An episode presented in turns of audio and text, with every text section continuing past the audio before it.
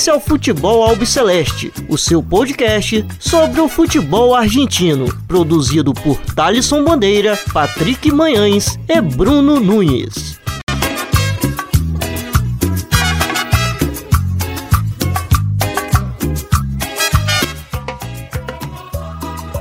Salve, salve a todos vocês. Está começando agora mais um episódio do Futebol Obsolete. Meu nome é Thalisson Bandeira. Estou sempre presente aqui na companhia do Bruno Nunes e hoje também na companhia, no retorno do Patrick Manhãs. É, a gente vai falar sobre é, uma pessoa importantíssima é, para a Argentina que se estivesse vivo completaria amanhã 61 anos de idade. Então hoje é uma edição especial totalmente dedicada a ele, que é Diego Armando Maradona. E antes de eu apresentar o convidado dessa semana, o entrevistado dessa semana do Futebol Celeste. Quero saber como estão meus companheiros aqui da bancada virtual do Futebol Celeste. Meu caro Bruno Nunes, tudo bem com você? Fala, Thalisson. Um abraço ao Patrick, ao amigo e amigo ouvinte. Edição muito especial, com um grande convidado, que a gente já vai falar quem é.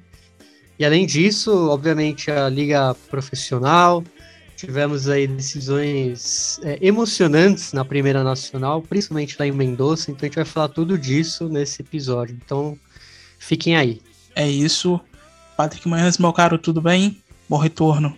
Saludo, amigos, ouvintes. É um grande prazer de estar aí de volta. Cara, tô surtando muito com a, com a questão do famoso TCC, né? E é isso, né? Tô, tô feliz de ter retornado. Mais um episódio aí, mais uma entrevista. E vamos que vamos. Um entrevistado de altíssimo nível que vou apresentar agora, que é o Luciano Wernick, é, que recentemente lançou o livro Diego desde adentro, como é o melhor futebolista do mundo, se converteu em el melhor de la história.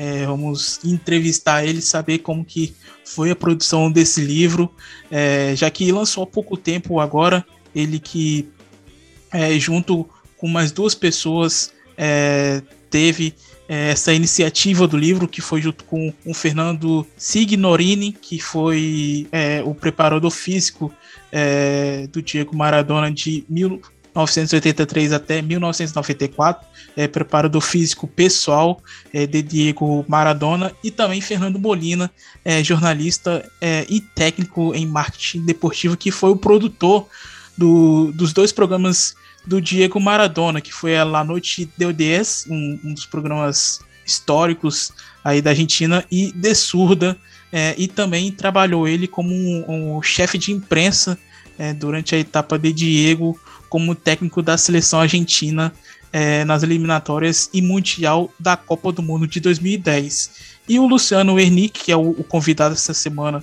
do Futebol Celeste, é, formado em jornalismo, trabalhou é, na agência Diários e Notícias e também na, na revista El Gráfico, entre outros é, meios de comunicação, autor do livro Histórias Históricas da Copa Libertadores e demais é, livros lançados aí é, durante a sua carreira. É, primeiro, quero agradecer o Luciano de estar tá aqui participando do Futebol Celeste e é um prazer enorme conversar com ele. Luciano, muitas graças por participação de e bueno, eh, gracias por venir acá em nosso podcast. Bueno, obrigado Talison, obrigado Bruno, obrigado Patrick.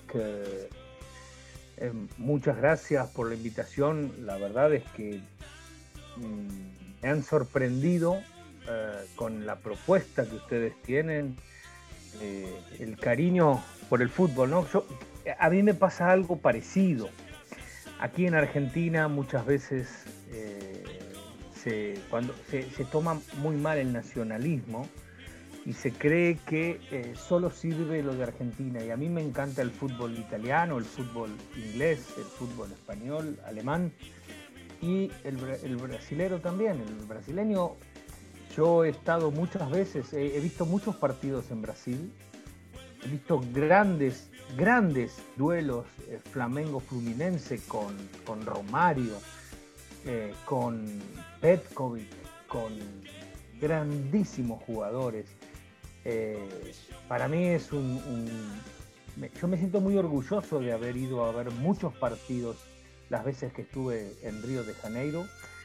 Y la verdad es que me gustaría ver mucho más, pero no, no se puede. Pero yo soy un gran admirador del fútbol brasileño. Y si ustedes han tenido la oportunidad de, leer historias insólitas de la Copa Libertadores, que, está en edición en portugués por eh, Corner, publicado en Brasil, se van a dar cuenta de que solo tengo palabras de, de, agradecimiento para tan importante contribuição ao deporte que amo. Bom, é, vou estar tá iniciando então aqui a entrevista com, com o Luciano, perguntando para ele é, como nasceu a ideia do livro. É, quero saber se veio de você é, essa ideia, simplesmente surgiu de, de uma maneira inusitada? Como que foi esse processo? Não, e, não, como foi não. os três se juntaram é, para a realização de, desse projeto? Sim, eh, bueno, foi uma um, bueno, foi uma proposta.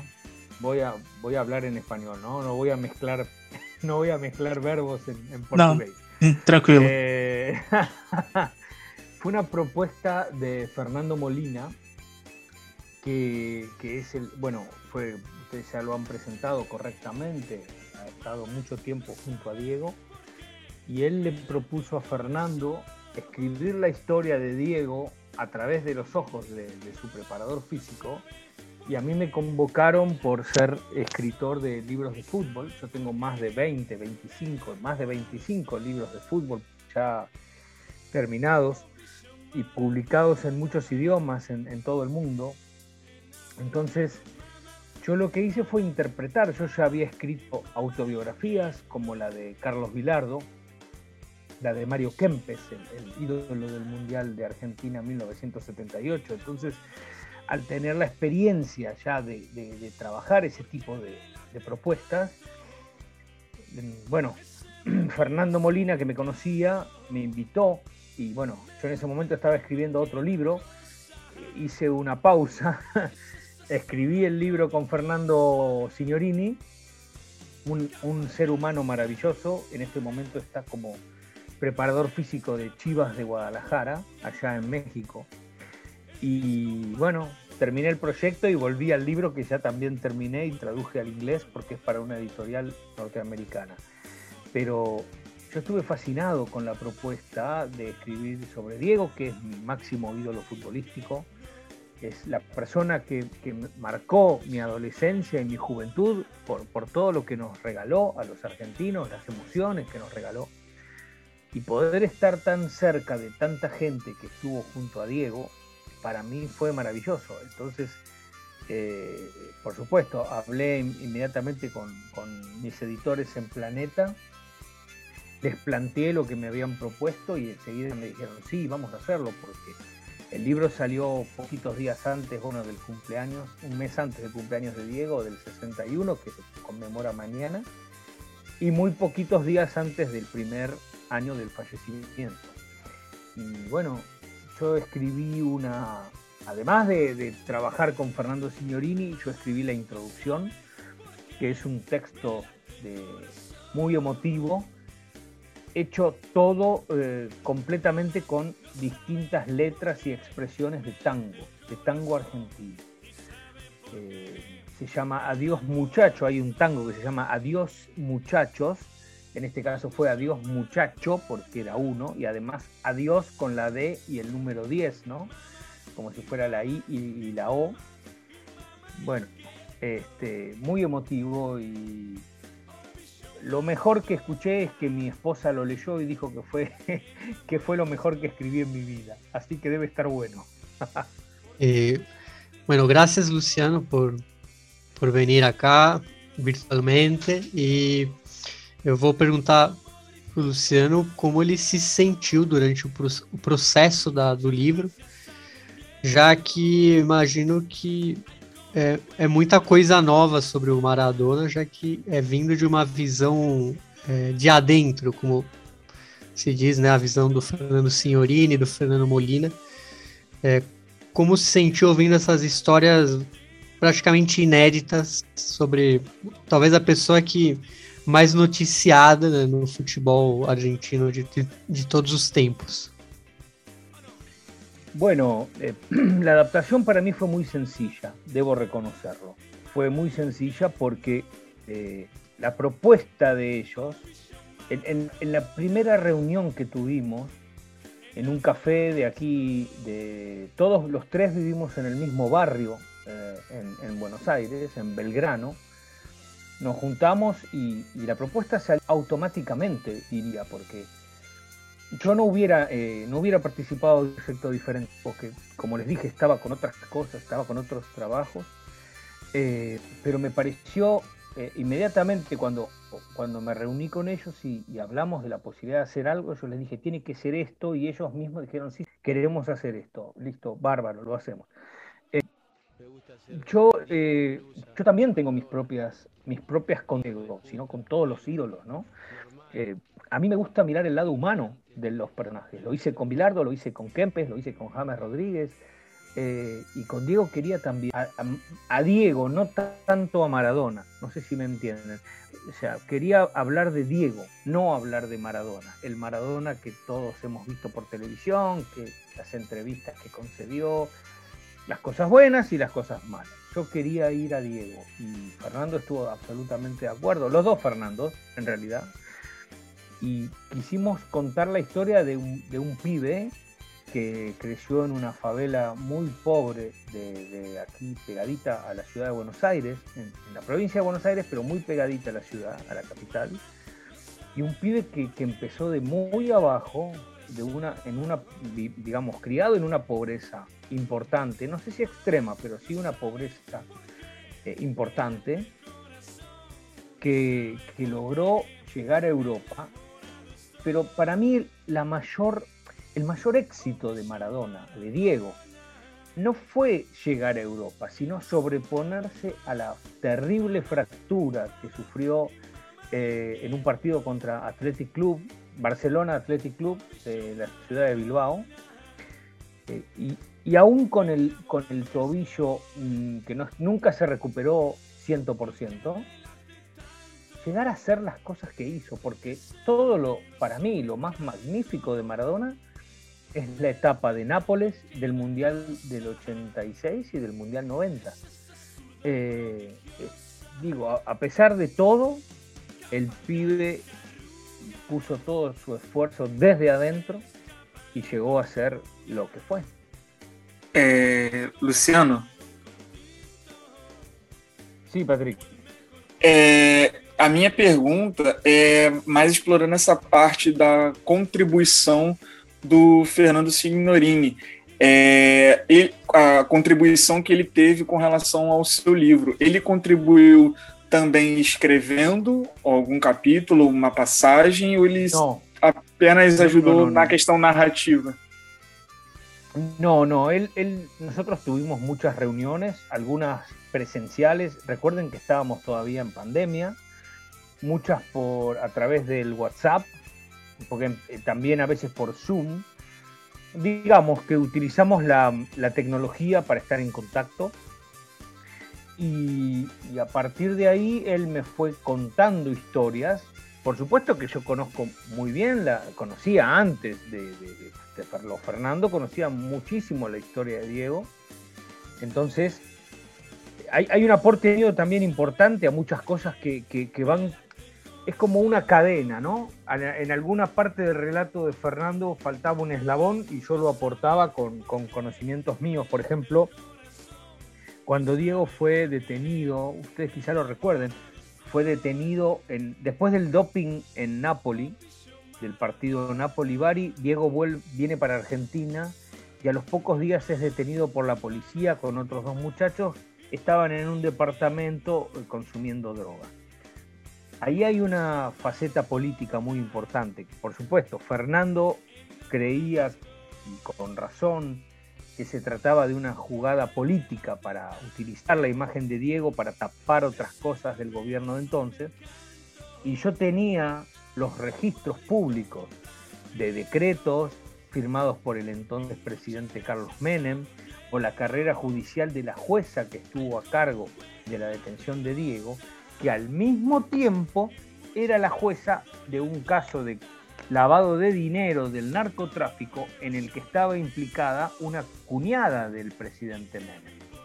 Entonces, fíjate qué, interesante, ¿no? Mientras esta jueza tenía que investigar a la cuñada del presidente y a otros funcionarios del presidente, se dedicó a investigar a Diego por haber tomado un poco de cocaína y nada más. Las personas que estaban acusadas por el tráfico o el lavado de dinero del narcotráfico, perdón, fueron todas liberadas, ninguna fue presa, fueron todas este, sobreseídas. Este, se, aprovechó, se aprovechó el gobierno de la imagen de Diego y cuando terminó todo este escándalo, la jueza fue promovida por el mismo Menem a camarista, o sea que fue premiada.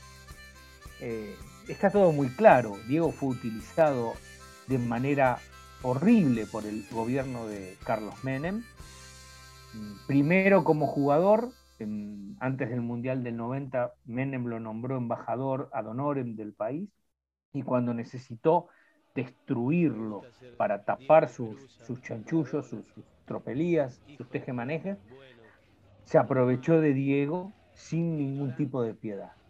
La verdad, este, es, fue una situación muy horrorosa y, está muy clara en el libro. Por, por, bueno, todo el aporte de Fernando, que estuvo junto a Diego, y todo el aporte de las investigaciones que yo ya había hecho para otro trabajo mucho antes.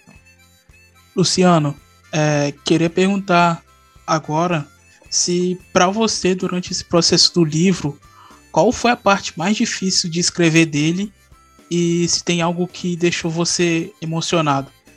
Bueno, empiezo por la segunda parte. Para mí fue muy emocionante. La verdad es que conocer historias de, mi máximo ídolo futbolístico, de, boca de personas que estuvieron tan cerca de él, fue muy emocionante para mí, porque conocí muchas cosas que, que, no sabía de Diego. Y la parte difícil, no, no podría decir que hubo una parte difícil, porque em, no, no, lo quiero, no, digamos, yo ya tenía, tenía escritos más de 20 libros, eh, entonces, digamos, la experiencia me ayudó mucho a trabajar el, texto. Las cosas son así, ¿no? Cuando uno está en una profesión, a medida de que pasan los años y pasan las, las, en el caso de programas de radio, las emisiones, en el caso de revistas, las ediciones también de revistas o los números de las revistas, uno se va perfeccionando, va aprendiendo de los errores y va tratando de, mejorar, por un lado la parte literaria, por otro lado la parte del contenido, ¿no? Mm, siempre con buenas fuentes, cuando yo hablaba recién de la, de la jueza y del expresidente Carlos Menem, lógicamente lo digo porque tengo todos los elementos para poder eh, plantear esto de manera inobjetable. Por ejemplo, el presidente Menem firmó un decreto para que Diego fuera asesor o, embajador ad honorem de la nación argentina antes del Mundial 90. Pero un día antes del allanamiento y la detención de Diego firmó el decreto que lo daba de baja, o sea que anulaba el decreto anterior. Fíjate qué coincidencia. Menem firma el decreto para que Diego no sea más embajador y al otro día lo detiene. ¿Me vas a decir que es una casualidad? No, no es una casualidad. Entonces, bueno, cuando uno tiene la experiencia, el trabajo, yo trabajé 22 años en, la agencia Diario de Noticias, como bien dijo Talison, en, política, no en deporte. Entonces ya conozco muy bien, trabajé durante el gobierno de Menem, he ido a viajes, he estado en reuniones de, Menem con el Papa Juan Pablo II, o sea que conocía muy bien a Menem yo y, conocía muy bien a, los funcionarios de Menem. Entonces, eh, ese, eso me, dio una, la posibilidad de mirar la situación desde una, con una perspectiva diferente. Y más con todo el aporte que me hizo Fernando Signorini. Creo que ese episodio quedó espectacular en el libro. Creo que es la mejor parte del libro. Bom, Luciano, Diego ele já tem a, a sua autobiografia, que é a Eu Sou Diego de la Rente, que é um livro que eu particularmente lamento muito por ele não ter uma tradução aqui no Brasil. e ela é de 2000 e que relata a sua infância em Vidia Fiorito até os seus momentos de glória. Você poderia diferenciar para nós é, esse livro y, y, uh, y, y, seu livro? Mira, Patrick, eh, yo creo que los dos, en principio nuestro libro, tanto como yo soy el Diego, el contrato eh, le permite a Planeta do Brasil hacer, hacer la edición en portugués. Si no lo hace Planeta, no sé por qué. Yo eso no lo puedo explicar. En realidad no lo entiendo. No entiendo por qué Planeta do Brasil, teniendo tantos libros al alcance de la mano, no los saca. Por ejemplo, mi libro Historias Insólitas de la Copa del Mundo fue número uno en, México, número uno en Colombia, número uno en Uruguay, número, bueno, no uno, pero cinco en Argentina. Y, Planeta Brasil nunca lo publicó, nunca lo, tradujo y no entiendo por qué. Eh, como si en Brasil a nadie le gustara el fútbol. es incomprensible. Eh, ahora, la diferencia, voy al punto de la pregunta. La diferencia es que uno es un, texto autobiográfico en el que Diego repasa toda su vida. Nosotros hacemos con Fernando Signorini muchas referencias a su infancia en Fiorito porque Diego le contó muchas cosas a Fernando. Pero son textos absolutamente complementarios se pueden leer uno y otro y uno va a tener una perspectiva mucho más amplia y mejor de la vida de Diego. Eh, ahora sí me permito decir algo. Hay varios libros sobre Diego, vamos a nombrar solamente algunos, hay muchísimos en Italia, pero por ejemplo hay uno de Guillem Balaguer, también reciente, hay otro de un autor eh, británico, no me acuerdo ahora que pero esos libros son totalmente diferentes, porque son mm, crónicas de la vida de Diego basadas en lo que salió publicado en los medios y algunos testimonios. ¿Ok? El libro que hicimos con Signorini es una novela contada por, bueno, contada por Signorini y por mí con, un, con un nivel quizá un poquito más alto literario, si se me permite, pero que no deja de ser una narración cronológica eh, de un tipo que estuvo al lado, de una persona que estuvo al lado de Diego Maradona muchos años.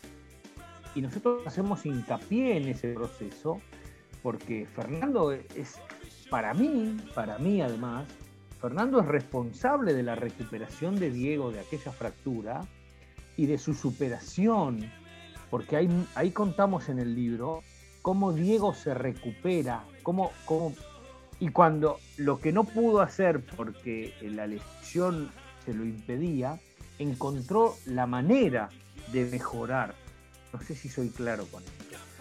Quiero decir, Fernando es testigo y, y, para mí partícipe necesario de la recuperación de Diego y de que Diego pasara de ser el mejor jugador del mundo en ese momento a lo que nosotros consideramos el mejor de la historia por todo lo que hizo en los mundiales, en Italia, en una época en la que, fíjense qué interesante, Maradona sale campeón con Napoli por primera vez y es el único extranjero del equipo. No estoy comparando, pero fíjense, eh, digo, la calidad de los jugadores, pero cuando Messi sale campeón por primera vez con Barcelona, estaba Ronaldinho, estaba Eto'o, estaba eh, eh, Ibrahimovic, este, más allá de los jugadores españoles, quiero decir, estaba Thierry Henry. Fíjense con qué muchachos jugaba Messi. Maradona no, Maradona jugaba con 10 tipos que eran malísimos y salió campeón. Eso es lo que a mí me llama la atención de Diego. Y bueno, Luciano, eh, ao ter uma visão é, desde adentro né, do Diego, é, o livro que você escreveu acaba ganhando uma perspectiva única é, em um universo de obras literárias maradonianas. Você acha que ainda existe muito espaço a ser explorado em volta do, do Diego Maradona nesse meio literário? Ou você acha que ele está meio super populoso já, já tem muita obra sobre o Diego. Você ainda cabe em outras perspectivas que ainda não foram abordadas sobre o querido Diego Maradona.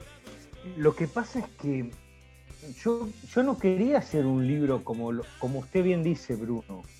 Hay muchos libros sobre Diego y muchas, eh, muchas series, muchos documentales. Lo que yo quise hacer es algo diferente.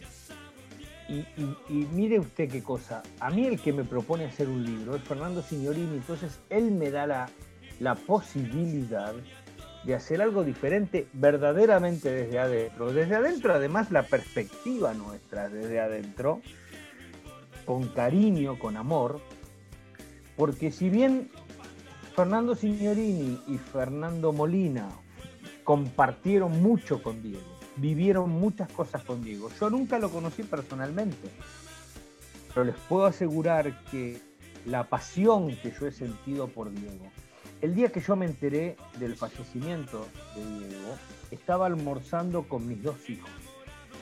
Y mi hijo más chiquito estaba viendo eh, Peppa Pig, el, dibujito Peppa Pig, no, sé cómo se dice en Brasil, Peppa la cerdita, Peppa, no sé cómo se dirá. ¿La conocen? Está en Brasil, ¿verdad? Eh, Peppa Pig. Peppa Pig. El, mismo nombre. El mismo nombre, bueno. Sí, en inglés. Eh, y yo justo cambié de canal para ver qué la temperatura en un noticiario y decía, último momento murió Diego Maradona. Y mi hijo más grande me miró y yo estaba llorando desconsoladamente y, mi hijo me miraba y me preguntaba, papá, ¿por qué lloras tanto? Y lloro porque Diego Maradona fue una parte muy importante de mi vida. Me dio muchas alegrías, muchas emociones. Eh, esa es, eso es Diego Maradona, muchas emociones. Y no digo que sea mejor ni peor que Messi, que Pelé, que Di Stefano, no sé, no importa eso.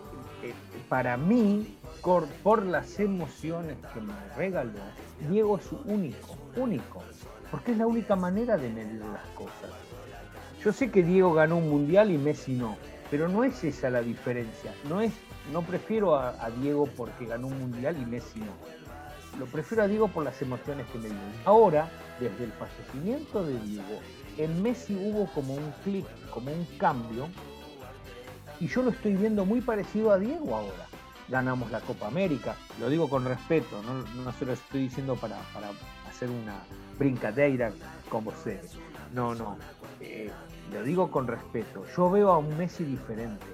Cuando Argentina jugó contra Bolivia en La Paz, con Diego de técnico perdimos 6 a 1. Pero la última vez, a los 40 minutos del segundo tiempo, Argentina ganaba 2 a 1. Y lo vi a Messi correr y recuperar una pelota en medio campo con un espíritu, con unas ganas, con un entusiasmo que yo no había visto en Messi. Hoy es otro Messi para mí. Y bienvenido porque yo lo quiero disfrutar. Y me encanta. Este Messi de hoy me encanta. Lamentablemente el anterior no tanto, pero el de hoy me emociona.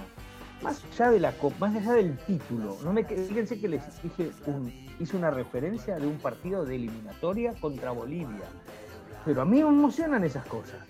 No necesitaba Messi ganar la Copa América en Brasil para demostrarme que había cambiado. Ya con esa jugada solamente ya me lo mostraba. Y eso es lo que yo quiero. De hecho, Maradona nunca ganó la Copa América. Eh, pero yo quiero un tipo que sea así, que sea líder. Eso es lo que a mí me emociona. Lo veo con garra, con ganas, con entusiasmo. Y bueno, bienvenido.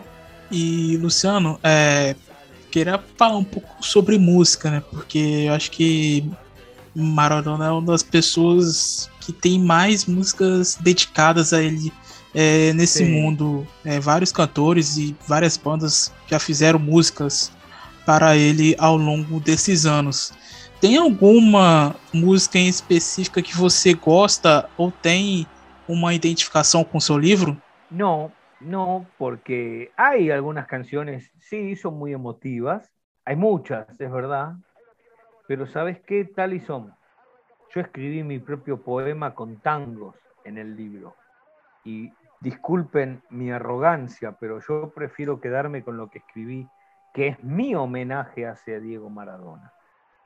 Y si ustedes quieren, con mucho gusto se los puedo pasar después en español, después ustedes lo pueden traducir. E, você, e você Eh, consegue vai- mandar esse tango pra gente? No, no, no es, no es que escribí un tango, sino que escribí un texto Ah, con ah, muchas, ah, muchas entendi. partecitas, muchas partecitas de tangos. O sea, utilicé muchas frases de tango para hacer un, un texto, un, un- un escrito eh, de o- un homenaje a, a Diego Maradona, mm, con tango, porque yo, s- yo sabía que, que Diego Maradona am- amaba mucho el tango, le gustaba mucho, y además a mí también me gusta mucho. Y me pareció una manera muy, muy argentina de homenajearlo. Bom, Luciano, é, tratando-se agora sobre homenagem, e você chegou a falar na pergunta do Thalisson sobre música, é, Racing e Defensa e Justiça estão jogando agora é, na Liga Profissional e, e Tá, fizeram uma Patrick. homenagem. Vai lembrar que Oi. o Defensa e Justiça está vencendo a partida por 2 a 0 Walter Bol e Ah, Federico e, Fran... e perdão, Walter Bol e Franco Paredes Ah, eh, marcaram desculpa. para o time de Desculpa, Sebastião Becachez. eu não estou olhando, desculpa. Não, Não, sim. não, não. É, é- é sobre uma pergunta em questão com relação a, a homenagens, porque Sim. a Liga Profissional Ah, sim. sim, ela fará sim. na rodada 19 homenagens para cada partida. E para você, Sim. existe alguma homenagem ao, ao Diego que não pode faltar? Seja de algum É. clube, enfim. Sim, eh, eu vou participar de uma homenagem eh, ao próximo sábado. Como se diz? Sexta-feira, não? Sexta-feira, em português. Sim. sábado. Bueno, o próxima sexta-feira vamos a fazer uma homenagem a, a Diego Maradona en la es- Escuela de Mecánica de la Armada, que foi, foi um, um centro de detenção de, de pessoas durante a ditadura militar. Sim. Eh, y ahí vamos a hacer un gran homenaje, m- muchas personas de la- del periodismo, de la cultura. Eh, me han invitado, va a estar Sergio Goicochea, el arquero. eh, yo voy a participar con un grupo grande de, escritores, de periodistas, de, pensadores. Y va a ser, bueno, voy a ser parte de ese homenaje. eh, y me parece bien, a mí, a mí me emociona mucho no solo lo que pasa aquí, ¿no? Hace un tiempo vi un, un mural, más allá de que con mi esposa cuando fuimos de, de luna de miel a- pasamos por Nápoles, vimos murales de Diego, pero eso es lógico, es lógico porque Diego es un poco el rey de Nápoles, o era el rey de Nápoles, pero vi un mural en Siria, en una casa destruida por un bombardeo, quedó una pared nada más, toda la casa destruida, quedó una pared. Y uno de los que vivía en esa casa hizo un mural de Diego Maradona en la única pared que quedó. Me pareció eh, algo tan hermoso, tan, tan sentimental, tan... Miren, eh, no- ustedes no, no lo saben, yo tengo un libro que se llama Historias Insólitas de los Juegos Olímpicos, que fue publicado en la India este año y fue, bueno, fue un, un éxito, estuvo muy bien.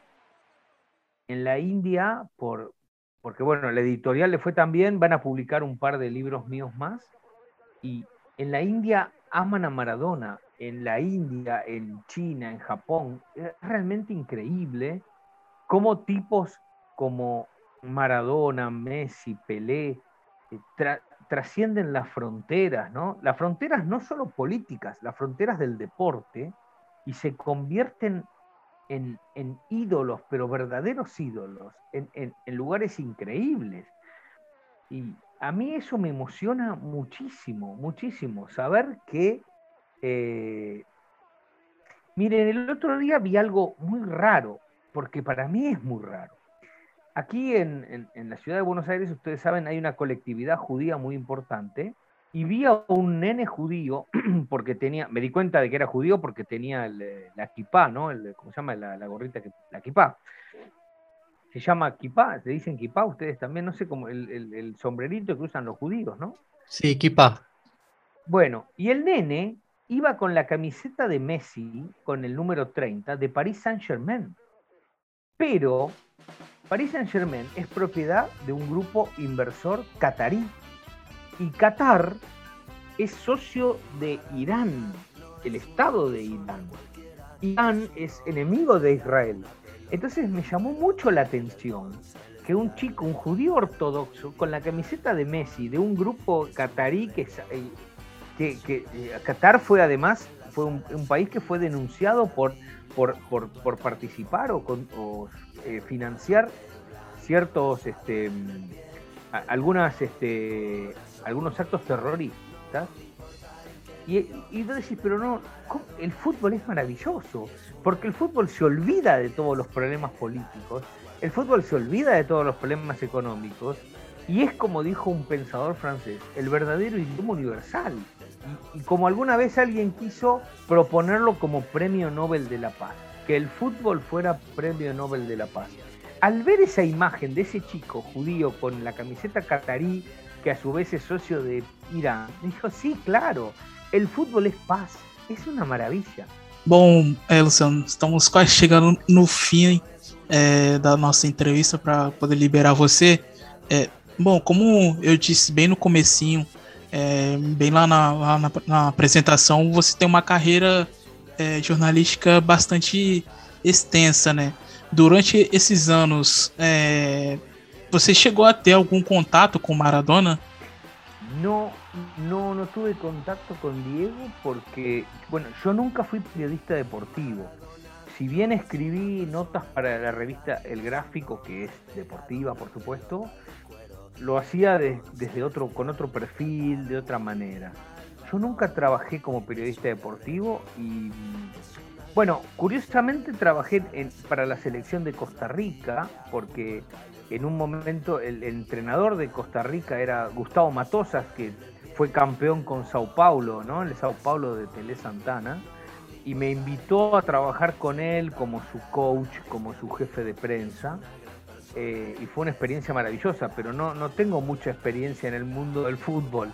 Eh, si bien, bueno, esto en realidad es, otra cosa, ¿no? No tiene que ver con el, con el este, jornalismo pero la verdad es que eh, no lo he conocido personalmente, pero después de haber trabajado con Fernando Molina y, Fernando Signorini, digo, qué mala suerte, ¿no? No haber podido ir a, cenar o, a comer un asado con Fernando Molina, Fernando Signorini, Diego y yo.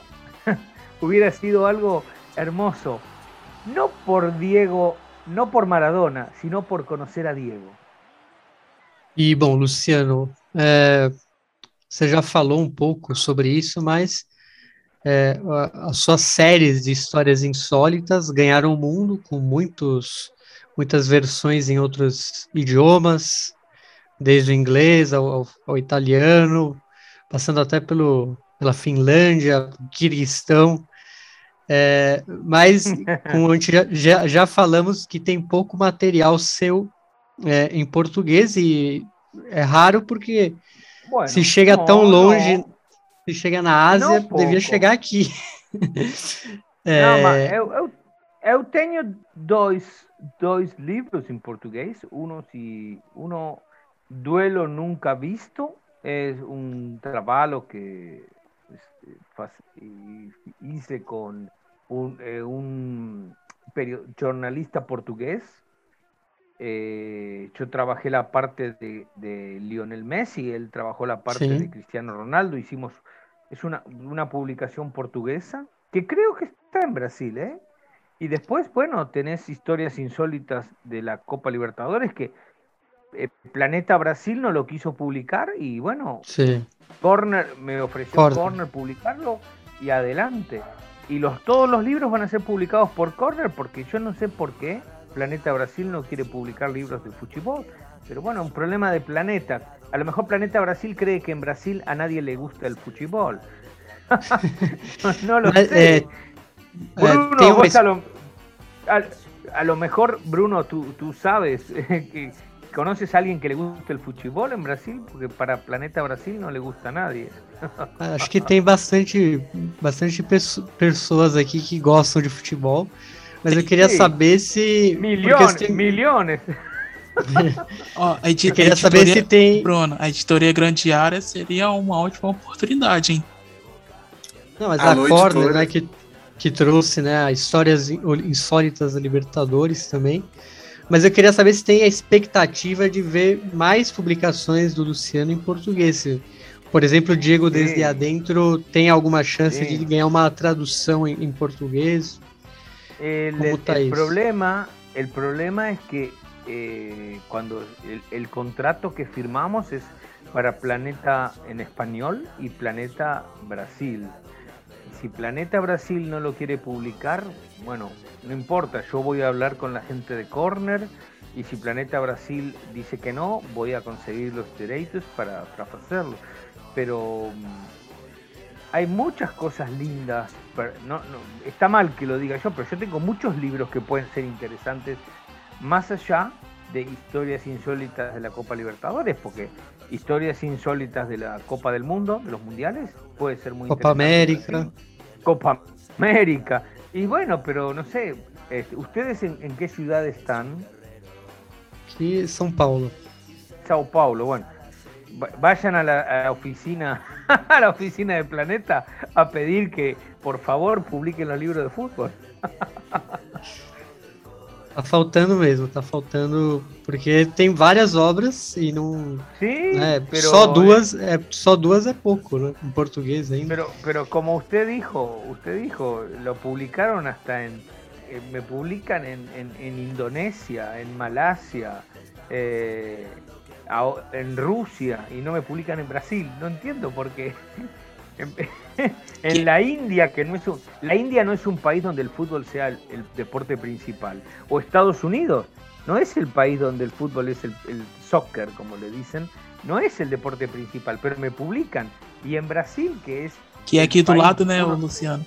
Uno de los países más, más futboleros do globo, no lo quieren publicar porque, no sé, Planeta cree que a la gente no le gusta leer sobre fútbol. Bueno.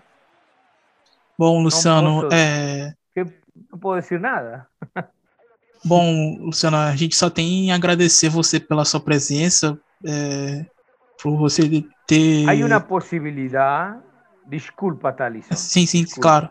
Há uma possi hay una posibilidad, yo tengo que, en enero voy a viajar a, a Qatar, a Doha y a Nueva Delhi, la India, y a la vuelta el, el, vuelo pasa por Sao Paulo, el vuelo de Qatar Airways pasa por Sao Paulo y mi editor quiere que hagamos una, una presentación de historias insólitas de la Copa Libertadores en, en, Sao Paulo. Así que con mucho gusto, si, si se hace, si se, la pandemia nos permite que esto siga mejor, les voy a avisar con mucho gusto y nos encontraremos personalmente. É, Luciano, bom, muito obrigado. Só tenho a agradecer você pela presença aqui obrigado, é, no obrigado Futebol Celeste. por la invitação. É, obrigado a você por la invitação.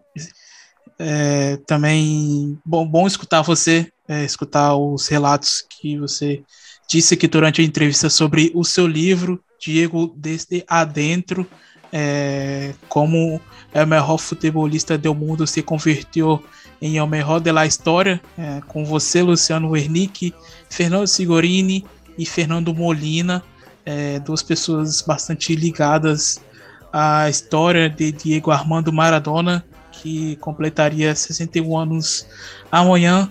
Bom, muito obrigado de verdade e foi um prazer imenso ter tido você aqui na edição dessa semana do Futebol Celeste. É, obrigado, é, é meu prazer. Muitas gracias, les mando um grande abraço. Muitas gracias, Luciano. Luciano, é, como faz para achar suas redes? É, caso você queira trocar uma como ideia com uma galera, quais são as suas redes sociais? Ah, ah sim, eh, como são minhas redes sociais? Seu Twitter, se você tem, seu Instagram.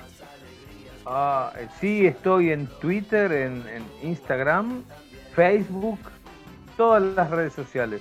Luciano Bernique, sempre com mi, mi, mi nome e meu apelido. Bom, seguimos então com a edição do Futebol Celeste para falar sobre Liga Profissional, passar um resumo rápido do que aconteceu na rodada passada. É, bom, Bruno, tivemos a vitória do líder é, River Plate é, na, na última segunda-feira em casa. É, mais uma vitória aí da equipe milionária, dessa vez vencendo o Argentino Júnior. Bom, é, praticamente está encaminhado esse título, né? Se tudo permanecer assim, acredito que vencendo mais duas ou três partidas, é, Gadiardo Caribe esse título que ele tanto almeja desde que chegou ao clube milionário. É, agora a diferença ficou muito grande. Uh, aquela final, entre aspas, com o Tajeres contou bastante. Mas, e, além disso, a gente vai falar, acho que o principal disso, além da vitória do, do River, que foi muito importante, basicamente deu uma, uma gordura absurda pro, pro Tajeres. Só que também o que contou, que ajudou bastante o Gajardo a já começar a ver um, uma, um troféu aí no, no final do túnel, é o, foi o tropeço aí, o, na verdade um jogaço entre o Tajeres e o Lanús, que acabou tirando ponto também do Tajeres mais uma vez, então é, River vai caminhando a passadas largas para coroar aí, pelo menos pela primeira vez, o Gajardo como campeão argentino. Exatamente, como você disse, o Tajeres abriu 3 a 0 é, só no primeiro tempo diante do Lanús e o Granate aí é, fez uma recuperação tremenda com gols do dois do Flaco Lopes e um do Pepsan, ambos aí que são artilheiros do, do campeonato junto com o Julian Álvares, que mais uma vez marcou nessa rodada. É... Bruno, se não tem rodada, se não tem final de semana que Julian Álvares não marca e não tem o Vandanara e Card separando, não é final de semana, né? Não, não é. Realmente, não, e assim, todo mundo que faz gol fez gol né, nessa rodada, porque a gente falou justamente do Julian Álvares, que fez um dos gols do River, aliás, ele, o Zuculini e o Brian Romero fizeram os, os gols do River. E lá pro lado do, do Granate, Flaco Lopes, sempre ele, do, fazendo dois.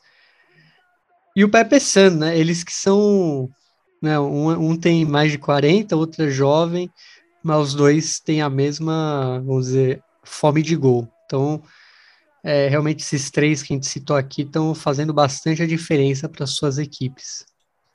Bom, e o Boca Juniors que perdeu para o Vélez Sácio é, no último domingo com Federico Manquejo fazendo um belo um gol, belo, belo, belo gol é, no José Amalfitani e Tarragona já nos minutos finais é, nessa próxima partida diante do Rinácia, que é amanhã o Boca Juniors é, vai com o, o Batalha vai, está, vai escalar um time meio misto, visando o duelo diante do Argentino Júnior pela semifinal da Copa Argentina no meio de semana em Mendoza.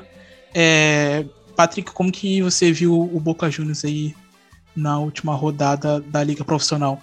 Assim, é, eu acho que eu fico muito confortável para criticar o Bataglia, porque desde quando o time vencia, quando o Boca vencia ou até empatava, é, no caso pontuava para seguir firme na, na tabela, a gente criticava, né? A gente não conseguia identificar o tipo de jogo que o Bataglia espera para essa equipe. Claro que ele tem os méritos dele com relação a, a incluir jovens nesse, nessa equipe principal, o Marcelo Weigan, o Augustinho Almendra, é, o Luiz Vasquez, que agora está despontando.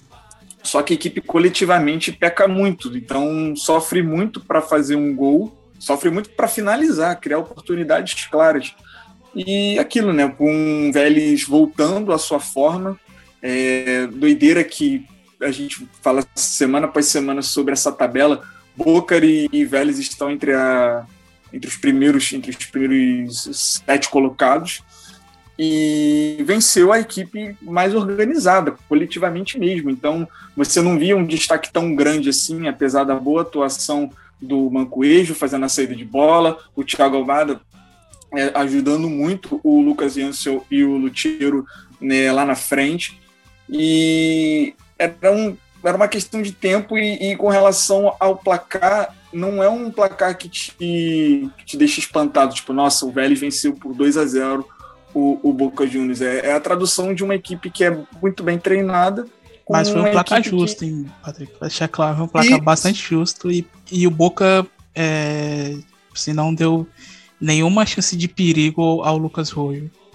Exatamente, é, é, é, louco isso, porque. É louco não, né? Na verdade, é, é a realidade. Venceu a equipe que mostrou tecnicamente e coletivamente o melhor futebol. E eu fico muito feliz em ver, e aí eu, eu quero ressaltar mais uma semana aqui, a direção do Vélez, por ter bancado isso. Porque na, na primeira página assim, da, da, do campeonato, o Vélez era uma das equipes que ainda não tinham vencido, sabe? E o, e o Pellegrino não balançou.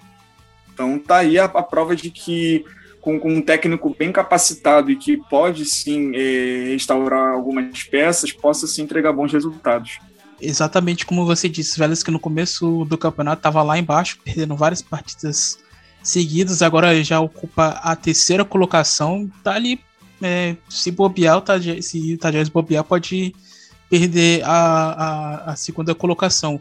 E Patrick, já falamos sobre o Racing, que teve a estreia do Fernando Gago é, na semana passada, diante do Rosário Central, no Gigante de Arrojito, e perdeu por 2 a 1 E, bom, vai perdendo agora também em casa no centro de Avejaneda para o Defensa e Justiça por 2 a 1 é, Defensa e Justiça marcou com Walter Bow e Franco Paredes. É, quem marcou o do Racing foi Enzo Copete, de pênalti, como na semana passada. Se permanecer esse resultado, um péssimo começo aí do, do Gago à frente da academia, né? Pois é, né? E eu acho que o debate com relação ao Gago agora como, como técnico vai muito, quer dizer, é, vai muito mesmo com relação ao o que ele tem de peças. Porque no Aldocive a gente já tinha em mente o futebol que ele queria praticar. E apesar do Aldocive ser uma equipe, na época, uma equipe muito fraca, bem limitada, tecnicamente falando, ele queria um time com muita posse de bola. E quando você passa para o Racing com essas ideias, é muito difícil, porque basicamente ela foi meio que destruída pelo Pisse, sabe? O Uber ainda tentou fazer uma recuperação ali, mas com o jogo que quer o Fernando Gago é muito difícil, vai levar tempo também. E apesar do desse... tempo, tempo jogador também é para é, para é ter esse é futebol fogo, que ele né? quer, para ter esse futebol é, que ele quer é fogo também, né? Porque eu não acho o elenco do, do Racing tão ruim assim, sabe? Se a gente olhar com comparação ao do Civi, eu acho que dá para fazer alguma coisa. Eu acho que o que o Gago precisa primeiro é, recuperar é uma equipe competitiva, em que esse Racing foi nesses últimos anos, um pouco antes do Pise chegar. Então, é, eu acho que o desafio é esse, e potencializar algumas peças. Bruno falando um pouco sobre o clássico entre o Huracan e São Lourenço. São Lourenço que está numa crise bom, há bastante tempo, bastante complicada a situação do Ciclone, é, saída do Paulo Monteiro na semana passada. Enfim, é, já há um, um, bom tempo não vence o seu rival Huracan. Como que você viu essa vitória aí do Globo de Frank Kudelka é, no último domingo em Parque Patrícios, que venceu por 2 a 1 com gols de Cristaldo e Gandia. E, e, e para lembrar também, o Bruno, o segundo gol do, do, do Globo também, ó, que yeah, Torico ali também deu uma falha sinistra, hein? A experiência que ele tem, falhar naquele segundo gol ali, complicado, hein? É, realmente mas não dava para falar que é uma surpresa pela crise, não só técnica, como uma crise institucional que envolve desde o do, presidente até o técnico. Então, um time sem rumo e normal, então, mesmo o Huracan não tá abrindo os olhos aí, tem um time, vamos dizer, gosto de algumas peças, como Henrique Trivério, uh, Cláudio Jacob ali no meio. Então, enquanto não se organizar o São Lourenço, partindo desde a sua, dos seus dirigentes é, é, até a, a, questão técnica, não vai resolver nenhum tipo de problema. Então, e principalmente a parte política do clube. Porque esse clube, se não arrumar essa parte política, vai ser uma moedora de carne aí de técnico. Já queimou vários profissionais aí que tinham até boas carreiras, né? Só nesse ano já foi, já foi o Dabove e o Monteiro, e o próximo que assumir pode, acho que até tentar arrumar a equipe que vai ser complicado ainda assim se continuar esse clima hostil aí, principalmente relacionado ao, à política do clube. Exatamente. É, Bruno, e falar também sobre o Independente, mas quero que você faz um destaque ao pequeno torcedor ali do Rojo que estava no Alambrado cantando a música. É bastante emocionado e durante a semana ele foi convidado a visitar ali o prédio Nvidia Dominico, que fica onde fica as instalações do Clube Vermelho de Avejaneda, é, que ele foi gravado ali cantando a música da torcida na vitória diante do União de Santa Fé. É, foi uma. Essa imagem marcou aí, vamos dizer, essa rodada, rodou aí a internet. E, mas tem muito a ver com, imagino, com a volta aí ao estádio das torcidas. Então acho que tem muita gente, talvez indo até pela primeira vez na vida, né? Não sei no caso de, dessa criança. Não, ele já, já vai um bom, um bom tempo. Mas acho que pela volta, né? isso vem marcando muitos torcedores aí, essa volta faz um tempo muito. É, muito, muito tempo afastado. O pessoal sente falta, acaba se emocionando, apesar de, apesar de ser um jogo ok, né? Não era um jogo decisivo, não era uma, uma definição, não era contra um rival, mas a gente sabe que quem sente o futebol, qualquer coisa vai emocionar, principalmente depois de um tempo longe fora aí de, de campo. E já em campo as coisas é, ocorreram bem até, foi um jogo bem equilibrado. O Gustavo Munua tem dado aí um. Esse início de trabalho dele tem ido bem até. E o Falcione, vamos dizer assim, conseguiu segurar o ímpeto dos, dos santafecinos, mesmo com a menos. Faltando 10 minutos, o Blanco foi, foi expulso. Mas a gente sabe que o Falcione sabe aí montar uma defesinha aí quando ele tá precisando segurar o resultado e, e foi o que aconteceu. Bom, passando então a 19 rodada é, da Liga Profissional, que já teve a sua primeira partida, onde falei anteriormente que o Defensa Urtiça estava vencendo o Racing e venceu partida, partida já terminou no cilindro. É, daqui a pouquinho, 9h15 da noite, a gente no Júnior e Lanús.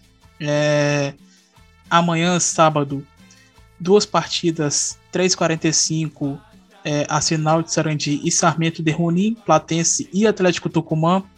Duas partidas, 6 horas da tarde, Banfield e Lanús, Tadieres e Huracan. Encerrando o sábado, 8h15, Boca Juniors e Rinácia. No domingo, duas partidas, 3h45, União, Santa Fé e Rosário Central. São Lourenço e Godoy Cruz. Uma partida, 6 horas da tarde, News Old Boys Independiente. Fechando o domingo de futebol, é, 8h15 da noite, Estudiantes e River Plate. Na segunda-feira, duas partidas, umas 7 horas da noite, entre Patronato e Colón. E no encerramento da rodada, 9h15, Central Córdoba e Aldocive, meus caros. Quais partidas vocês destacam é, da rodada? Olha, eu vou destacar uma, porque para mim ela já supre tudo por conta da, do simbolismo da partida. Não tem nada a ver com, com os times, com, com a rivalidade, mas não dá pra gente não falar desse jogo entre Boca Juniors e Gimnasia Esgrima no dia do, né, do do aniversário, do, aniversário do Maradona, que é justamente os dois clubes em que ele mais marcou, um como e... jogador e outro que ele mais marcou como treinador na Argentina, no caso. Então, e... é, vai ser bem significativo. Espero que tenha uma, uma bela homenagem a esse jogo. eu ia falar que foi a última partida dele como treinador, mas é, depois da pandemia, não, na verdade, durante a pandemia, antes dele morrer, teve uma partida em homenagem a ele, né, quando ele fez aniversário, que o Tinelli, o Tic Tac ficou beijando ele ali, ele de máscara, mas. Assim, foi, o, foi o retorno do futebol durante a pandemia. É, exatamente. Eu, Acho que foi a primeira partida. Sim, Isso. sim, exatamente. Eu ia falar que aquela partida lá em La Bombonera, que foi o título do Boca Juniors contra o Rinácia, tinha sido a última partida dele à frente é, do clube tripeiro, mas, mas não. Patrick, tem alguma partida que você queria destacar? Olha, eu fico com Estudiantes e River Plate. Acho que só do fato de, de ser esses dois times, mas também com relação ao contexto da, da competição, né? É, o River Plate vai ter um desafio muito grande de ter que vencer o Estudiantes fora de casa. E aí eu quero saber como o Gadiardo ele vai montar essa equipe. E eu ficaria pra... lembrar, né? É, tem isso ainda. Tem isso aí também. Eu não, eu não acho que o Zilinski vai vender é, tranquilo assim para ele nossa essa derrota. E Boca Juniors e, e é por tudo que representa, né? O Nunes destacou bem aqui, você também, Thaleson. Eu acho então que fico com essas duas partidas. E você? Sigo com você também, essas duas partidas é, vão, vão ser bastante interessantes. Como o Bruno disse, não pela questão de ter alguma rivalidade entre Boca e Ginásio, mas. É, nem futebol. Por, é, nem futebol, por tudo que envolve o entorno entre essas duas equipes, onde Diego Maradona é, é, vivenciou. Bom, é, passar aqui rapidamente com Bruno Nunes, a segunda divisão argentina, primeira nacional, onde tivemos alguns resultados interessantes. É, Bruno, fala rapidamente o jogo mais interessante de, da Zona A, que foi a Agropecuária de Carlos Casares, vencendo o Almirante Brau né, no, no último sábado. Né? É, eu avisei que o Agropecuário estava numa vamos dizer, numa crescente. E, bom, para o Almirante Brown foi péssimo o resultado, mas ainda assim ele se segura ali na ponta. Mas eu queria, eu trouxe aqui o dado, né? Os dados do, do agropecuário. Ele não perde desde o dia 10 de setembro. Né, ele tem uma sequência aí de sete jogos sem perder. São seis vitórias e um empate. Então o time está muito embalado. É, pode ser aí uma surpresa aí na, no, no que vem aí de é, para o reducido, já que ele acabou encostando de vez, é, enquanto o Belgrano, que a gente vai falar depois, ele, ele esse, esse já está saindo do. Na verdade, eu, eu acho que já até não briga mais, bem difícil a situação do Pirata. É, realmente. Não, e, pelo momento do Pirata, né? Sim. Tá muito tempo sem ganhar. Exatamente. E mais cedo, também no sábado, tivemos a vitória do Tigre é, de Victória é, em cima do Chacarita. Pablo Magnin, bem no comecinho da partida, falou aos 50, 55, 50 segundos ali, abriu o placar é, em Victória, artilheiro aí da competição com 19 gols. A vitória bastante importante, né? É, foi, vamos dizer, Agora ele só tem que pensar em ganhar, porque o agropecuário colou, né? O agropecuário tem 50 e é o quinto. E o Tigre tem, tá em quarto com 51. Então, Tigre não. É, esses dois não podem tropeçar mais, porque quem tropeçar pode é, acabar dando uma gordurinha pro rival se aproveitar. Mas vamos ver, porque tá. Agora sim fechou de vez, né? Essa zona tá bem tá bem claro é, que não vai sair né, de um certo grupinho já. Então, é, exatamente. É, tá bem desenhado já. Bom, e no duelo da, da amizade entre Kimes e Nova Chicago, o Kimes venceu outro time que vem muito bem é, nas últimas rodadas e colou ali no Almirante Brau, venceu por 3 a 1 em casa o Torito de Matadeiros e na terceira colocação vem, vem aí o San Martín de Tucumã, que venceu o Deportivo Maipu por 2 a 0 Bruno é, Kimes, segundo lugar, e San Martín de Tucumã em terceiro lugar. É, como que você vê esses dois times aí brigando pela liderança da Zona A? Aí não tivemos gol do Mariano Pavone, por incrível que pareça. Dos três gols ele não fez nenhum. É, Olha, assim como eu falei da Agropecuário, o San Martín tem uma sequência incrível também. O San Martín de Tucumã tá, vamos dizer, ele não tem a mesma sequência de vitórias que o Agropecuário, mas ele tem até melhores resultados no, nas últimas 10 rodadas, por exemplo. É, tanto que eu, eu, peguei uma tabela aqui, ele seria o líder, vamos dizer assim, do campeonato, se a gente contasse as últimas 10 rodadas. Então, é um time que está em crescente. Pode. O, o Almirante Brown é, abriu uma boa vantagem e acabou tropeçando demais. E agora você vendo a tabela, você vê que, por exemplo, o Quilmes encostou de vez, assim, e o San Martin também. Então, é, o Almirante Brown tem, não pode mais pensar em tropeçar.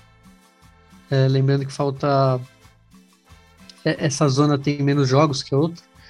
São 32, né? A gente está com 29.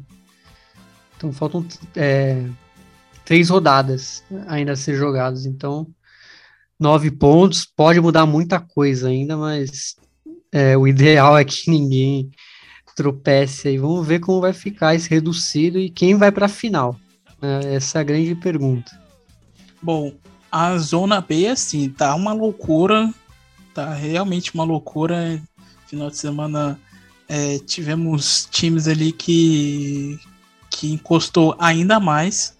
É, mas falando do líder Barraca Central, que, na minha opinião, trope tropeçou em casa, e vale lembrar, um pênalti absurdo, tipo assim, absurdo mesmo, diante do Brawl de Porto Madrid. É... E o filho do filho do Tapia, né? O Sim. sobrinho do, que bateu. É, é, é o ditado, o né? É, é, o ditado, né, Pro Pênalti. Como é? Pênalti mal, mal marcado não entra, é isso, né? É, tipo isso. É, Errado não tá, mas é isso. Não, mas foi um pênalti absurdo, assim. Sim, sim foi, foi. O Barraca é... está tendo seus, suas ajudas aí. Não, e, e, não é de agora. É um time viu? que não, não sabe aproveitar. E lembrando que o Brown de Porto Madrinha é o penúltimo. Então Sim. foi, perdeu uma chance de ouro, assim, de, de, disparar na liderança. É, exatamente. O Barraca Central lidera com 49 pontos. Em segundo lugar, vem o Ferro, que é outro time aí que teve uma sessão sinistra nas últimas rodadas, que colheu o Santelmo. É, Brian é, Fernandes, que retornou. Voltou, né? E voltou depois de dois meses. Ele deu uma entrevista após a partida falando que estava com problemas pessoais, enfim. É, voltou marcando dois gols e é um time que briga muito forte, né, Bruno? Muito demais. É, até peguei os dados aqui, assim como eu peguei com o agropecuário. O, o Ferro não perde desde agosto, desde o dia 10 de agosto. Pro, é, aliás, perdão, desde o dia 1 de agosto para o Moron, 1 a 0 E desde então são é, seis empates e seis vitórias. Então, são 12 jogos, seis vitórias, seis empates. E é, é, o melhor, é o time com o melhor momento dessa zona. E eu, se eu pudesse cravar algo, eu acho que eles vão conseguir passar o Barracas, eu, porque não é possível. Eu, eu, também, também tô achando. E, Bruno, o Brian Fernandes, a gente já cansou de falar que é aquele jogador assim, fora de série. Quando ele quer jogar, ele joga mesmo. E assim, é um, um jogador bastante diferenciado, né? Você, você percebe pela forma que ele joga. Sim. E... Ele é para jogar em. É, não só em time grande da Argentina, ele poderia ter jogado em outros lugares é, do mundo, assim, campeonatos e... europeus. Mas é um cara que realmente tem muitos problemas pessoais, então é bem triste, na verdade, você vê um talento desperdiçado. Né? E, e, e, quando ele volta, ele volta dessa forma, né? Marcando dois gols. É, a sorte do Ferro é que, mesmo sem ele. É, o time tava indo bem. Tava muito bem. Então, quem, quem tava ali no ataque normalmente tava, tava dando conta do recado, do recado, que foi o caso do, do Herman Ribeiro, que tava fazendo as vezes aí, enquanto o Breno Fernandes não, não tava jogando. Mas bom, é, foi isso, foi um 6 a 0 acachapante, né? E um time bom, né? O Santelmo, vamos lembrar que foi pegou a quarta de final da Copa Argentina. Bom, Bruno, na terceira colocação temos o Guemes, que venceu na semana passada o Santa Marina por 3 a 0 com 40, 48 pontos. Em quarto lugar temos o Independente Rivadavia, que venceu o Atlético de Rafaela por 3 a 2 É, na quinta colocação. Jogaço. É, uhum, gol no, no, último minuto ali. É, temos... E a torcida, vamos dizer, Foi loucura, né? estádio. Uhum. Uma das, é uma das torcidas mais apaixonadas do, do interior e, e o pessoal é, ficou ali é, na loucura. E o gol ah, no não, último não... minuto, aos 96, então. Não tem como ficar, né? É. é em quinto lugar, temos o Deportivo Moron, que venceu aí o Defensores de Belgrano por 3 a 0, meu caro Bruno Nunes.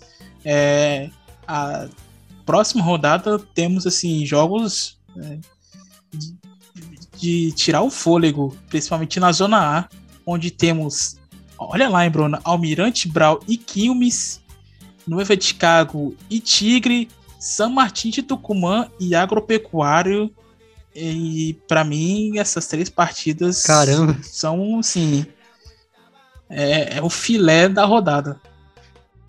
É, Almirante Brown e Quilmes é quase uma final. E São Martin e Agropecuário são os dois melhores times né, da, do, do momento nessa zona. Então, tem tudo para ser uma, uma rodada que pode definir algumas coisas já. Então, fiquem de olho mesmo nesses dois jogos que, que você falou. Leva Chicago e Tigre pela, pela rivalidade também tem, tem algo a mais, né? O Nova Chicago, apesar de estar muito mal, não vai querer deixar o Tigre vencer. E, e o, bom, time não, é... o time não vence há um bom tempo, não vai, não vai conseguir vencer agora, né? Mas enfim, nunca se é, sabe. Bom, mas nunca, nunca se sabe. É, nunca se sabe. É, na zona B, tem alguma partida que você queira destacar, Bruno? Cara, tem Brown, Diadroguei e Barraca Central, né? Domingo é, o, o Brown, o Brown, fiquei triste pelo Brown que tava ali liderando e depois de um bom tempo deu uma, deu uma caída sinistra. Perdeu, né? É, perdeu o fôlego. Perdeu o fôlego, acho que de, acho muito difícil conseguir recuperar e faltando três rodados. É, mas. Tá um reduzido é, é o, ali. Vamos ver. É o, é o, é, ele tá na chance ainda. A gente é, falava mas... antes até o décimo colocado dava, mas eu acho que agora a gente já pode deixar aí até o Brown de Adrogué a área de, de que... risco para quem de classificação, já que tem aí o Brown com 44, o Gimnasia de Rui com 45. É, são times que ainda podem chegar no reduzido. Eu ia falar isso agora. Ficaria... O, o Gimnasia de Rui ninguém tava prestando atenção, já tá ali pertinho tá bem, tá já bem. do Independente Rivadavia, que amanhã enfrenta o Vidia Dalmin fora de casa. Mas então é, é, isso. Esse Brown e Barracas é um bom jogo. E o Barracas está tropeçando bastante. Lembrando que o vice-artilheiro da, da competição é o Bruera do Brown, também um ótimo jogador. Tem 14 gols. Então uma, é um time que sempre vai incomodar de fato o time aí treinado pelo Rodolfo de Paoli. Então vamos ver como se, tá, como se porta aí o Barracas, que a gente tá vendo que tá fazendo uma forcinha para não ganhar aí a Zona B. Bom, Bruno, vamos de B Metropolitana, onde vamos ter um, um, um final de semana bastante agitado, né? Já que é, entra na penúltima rodada do Clausura. É, a gente falou que o Colegiales é, lidera é, o Clausura com 29 pontos. Em segundo lugar vem o Fandria é, com 28 pontos. É, e amanhã do, os dois times vão jogar no mesmo horário, 3 e 5 da tarde. O Flandria recebe em casa o Defensores Unidos e o, o Colegiales enfrenta o Acassuso. É, vamos ver como é, termina esse campeonato que tá muito vou dizer. Porque, porque dependendo do, do, é do, do, resultado do Colegiales, ele já, já garante o título nessa rodada, né, Bruno? É, e, e, o acesso que é o mais importante. Não teríamos a final, como a gente vai ter em todas as outras. Se ele ganhar a apertura e o clausura, ele já sobe como campeão. Não tem mais final. E o vice, no caso o Flandre, já iria para o reduzido. Então já acabaria a história aí. Sabe quem torce pro Colegiales, Thales? Fiquei sabendo aí. Não faço a menor o... ideia. Quem torce pro Colegiales, obviamente, é, é, o time do bairro, vamos falar assim. Porque, obviamente, ele tem outro time aí grande, imagino. mas aí eu não vou entrar nesse mérito que é polêmico, que é o Mariano Kloss. Mariano Kloss torce Mariano Kloss também. Sim. Não sabia Mariano... dessa. Depois você pesquisa aí, ele ele fala que ele é só colegiales, mas eu, isso é mentira. A gente sabe né? que ele Vamos tem combinar. outro time, né? Mas enfim, é. deixa pra lá. Não, mas é o time.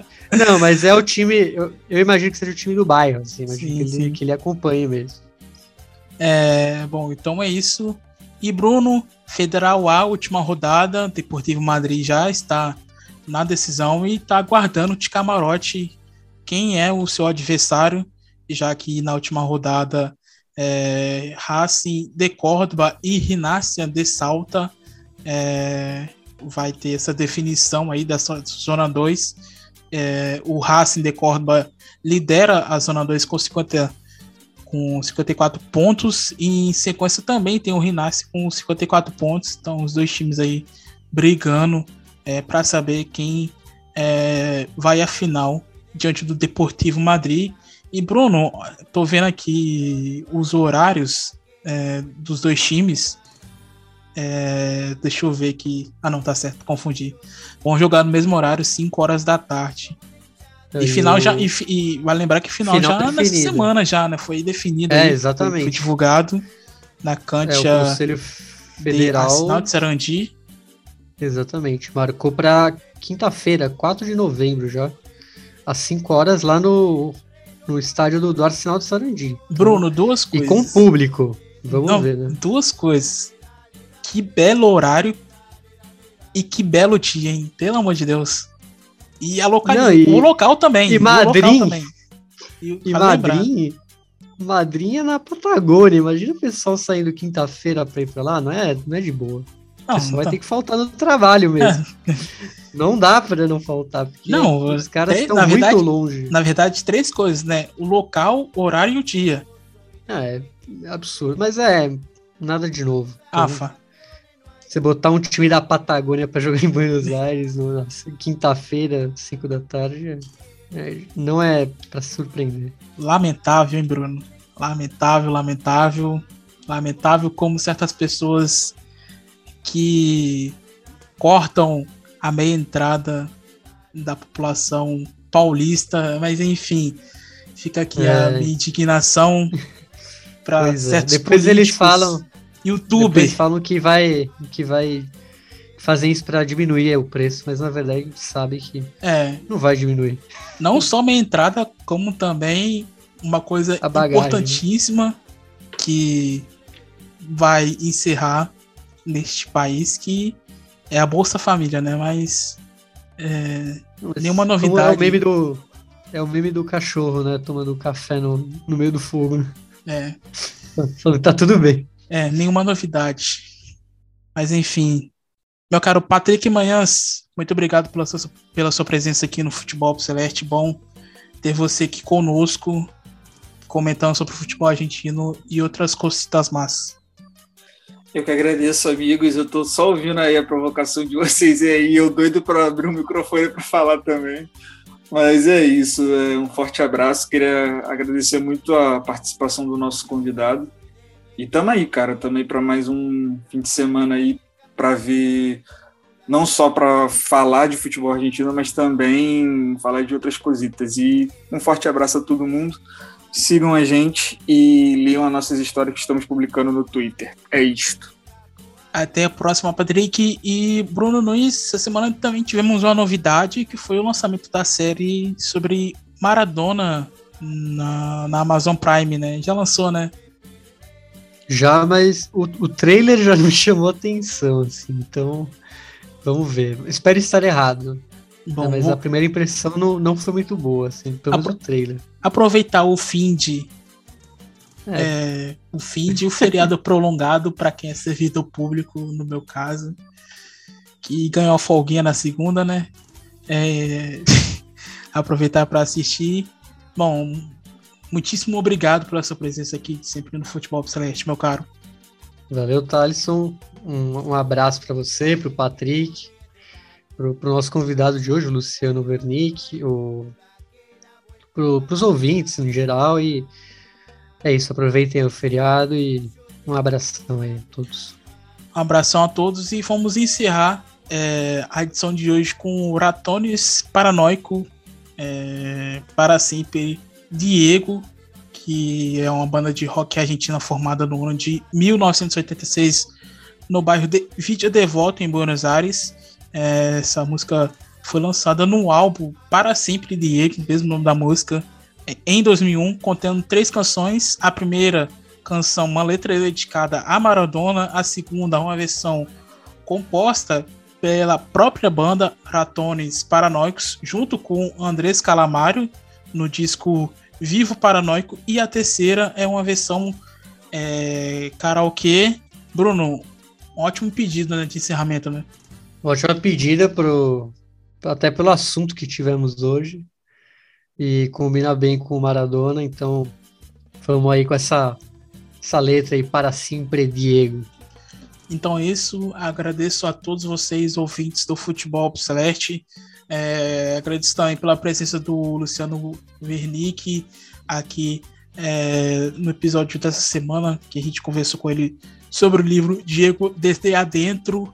Então é isso, até a próxima semana. Fiquem aí com Ratones Paranoico para sempre, Diego.